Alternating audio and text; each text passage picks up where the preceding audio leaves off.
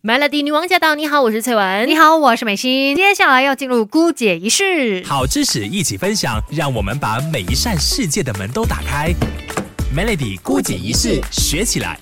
今天在姑姐仪式呢，真的要来好好的关心大家的工作时间对究竟有没有过长的问题哦。对，你的工作会不会太劳累了呢？嗯如果有的话呢，也不要觉得说你是孤单一个。其实根据一个国际的调查来说，根据世界卫生组织跟国际劳工组织合作进行的研究发现，全球有七十四万五千人因为工作时间很长而死于中风和心脏病，嗯在东南亚和西太平洋的国家，这是最严重的。对，这一份研究呢，就是来探讨说这个工作时间过长哦，究竟导致全球有多少人提前死亡这样子的一个情况，你一定要来正视它。因为这个研究也发现呢，跟每个星期工作三十五到四十个小时的人相比，嗯如果你每个星期工作五十五个小时以上，那就会导致呢这中风致死风险提高百分之三十五，然后心脏病致死的风险呢提高百分之十七。除此之外呢，因为工作时间长而提前死亡的人当中呢，其实有接近百分之七十五都是中老年的男性。嗯，所以啊一定要特别来看重这一个问题了，有没有真的是工作时间太长了呢？嗯那其实哦，这份研究呢，他做的时间是二零一六年，那那个时候当然没有疫情嘛。嗯但现在呢，他其实研究人员也说了，最近你看我们 work from home 的工作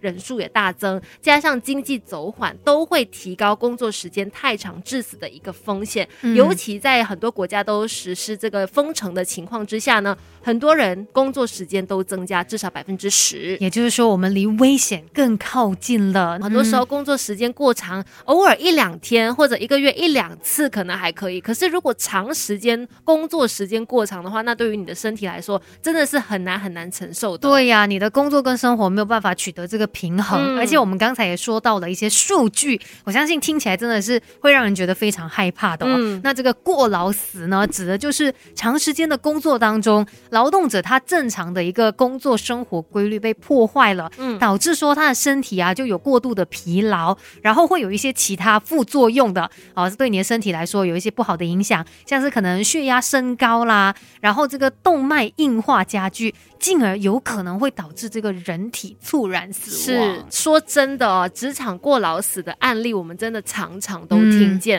呃，国外你可能说在日本啊，在韩国啊，经常都听到有人说，哦、工作时间太长，或者是呃很久很久都没有放假，对然后那个人呢就过劳猝死了。嗯那在马来西亚来说，其实也会常常听到这样子的一个案例发生。嗯，而且我觉得可能以前我们都会呃第一时间想到的会不会是男性比较多，因为他们嗯事业心比较强嘛。压力比较大，，对，但现在有很多是职场妈妈，嗯她也可对能哦同时间工作跟家庭都要顾好，是，所以也更加的辛苦了。，对，睡眠时间好少，然后可能也会让身体健康有很大的负担。我啊对们就来看一下有哪些迹象哦。如果你出现这些情况的话，可能真的是有一些过劳的情况了。对，而且是你从身体上面的一些改变都可以发现到的。那你可以看一下你的头发有没有变得枯黄呢？本来乌黑亮丽的头发，现在是嗯枯黄的。再来就是从头发再往下走一点点哦，牙龈有没有经常出现这个出血的情况、哦啊？千万不要忽略，也不要嗯忽视它。对，然后指甲无光啊，然后暗淡对，甚至可能呢皮肤会起皮，失去哦光泽，即使是做一些护理，它也没有办法去补救的。嗯，还有就是肌肉酸痛，比如说你走十五分钟啊，你就觉得很累了，然后坐下来嗯休息了。还有就是关节疼痛，在你上下楼梯的时候，你关节出现疼痛感，也都可能是过劳的一个迹象哦。，对，骨骼疼痛也是哦，反正就有可能就是因为超时的工作，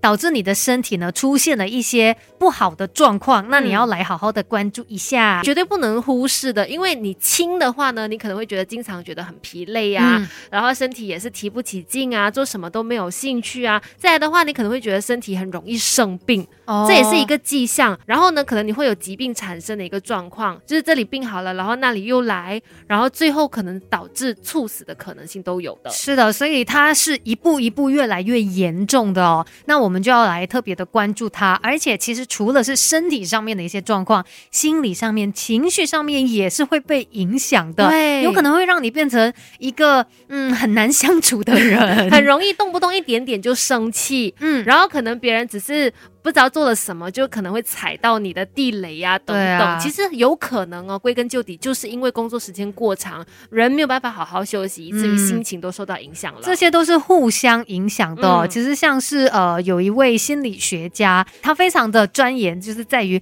过劳的这一些方面。嗯然后他就发现到说呢，其实像这一些有工作超时啊、过劳的朋友，嗯他们真的普遍上就可能很难跟其他人和谐的相处。 ，OK，然后会特别容易的，就是很生气呀、嗯有一些愤怒的情绪，嗯然后呢，可能也特别的具有攻击性。 OK，那怎么样来解决这个工作过劳的迹象？尤其当它已经影响到你的身心灵的时候，有什么解决方案呢？第一个就是你可以真的好好的拿假来休息，这绝对是一个我觉得很有用的方式。啊就是你一直在 play 嘛，那你就按下一个 stop 的键啊，一个对 pause 这样 pause，子，让自己可以停一啊下。然后你的身心灵都其实都可以得到一个马上的充电。嗯再来就是，如果真的是没有办法走开啦，在你还是必须在这个职场里面工作的话，也要提醒自己，经常要有节奏的呼吸，因为它啊能够唤醒你的副交感神经系统，帮你做到减轻压力啊，甚至控制压力的一个作用。对，就是透过呼吸的调节，让你嗯整个人呢可以舒缓一下。对再来，如果你真的觉得